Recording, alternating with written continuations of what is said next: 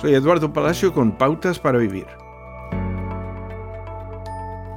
El rey Salomón era conocido en la Biblia como el hombre más sabio que jamás haya existido.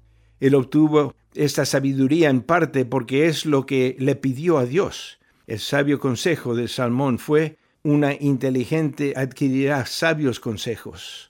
Entonces, si quiere ser sabio, le ayudará a rodearse de personas de buen juicio. Por supuesto, la forma en que definimos buen juicio no siempre es la misma en una persona a otra.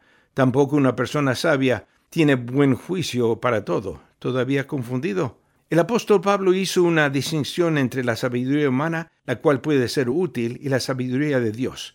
Pablo explicó que la sabiduría humana no siempre conduce a los humanos hacia Dios. Después de todo, la sabiduría de Dios nos mueve a la humildad. En cambio, la sabiduría humana tiene una tendencia a perseverar nuestras propias vidas o potencialmente beneficiarnos a nosotros mismos sobre los demás. Pablo vio la sabiduría de Dios como una que tiene en cuenta en alcance de la eternidad.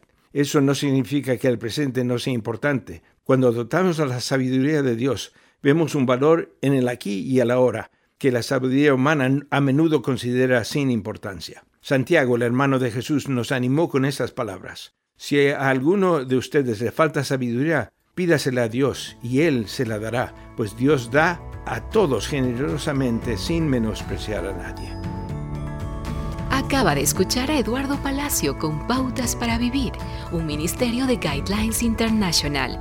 Permita que esta estación de radio sepa cómo el programa le ha ayudado. Acompáñenos en la próxima emisión de Pautas para Vivir.